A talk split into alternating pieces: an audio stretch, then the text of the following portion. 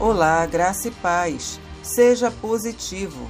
Mateus 8:13 diz: Seja feito conforme a tua fé. Mentes positivas produzem vidas positivas. Mentes negativas produzem vidas negativas.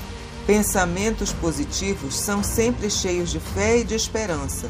Pensamentos negativos são sempre cheios de medo e dúvidas. Algumas pessoas têm medo de ter esperança, porque elas foram muito machucadas na vida. Elas tiveram tantos desapontamentos que não acham que podem enfrentar a dor de mais um.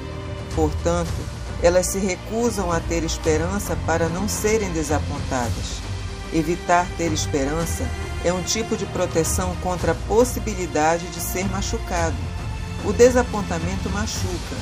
Então, em vez de serem feridas outra vez, muitas pessoas simplesmente se recusam a ter esperança ou a acreditar que qualquer coisa boa jamais lhe acontecerá.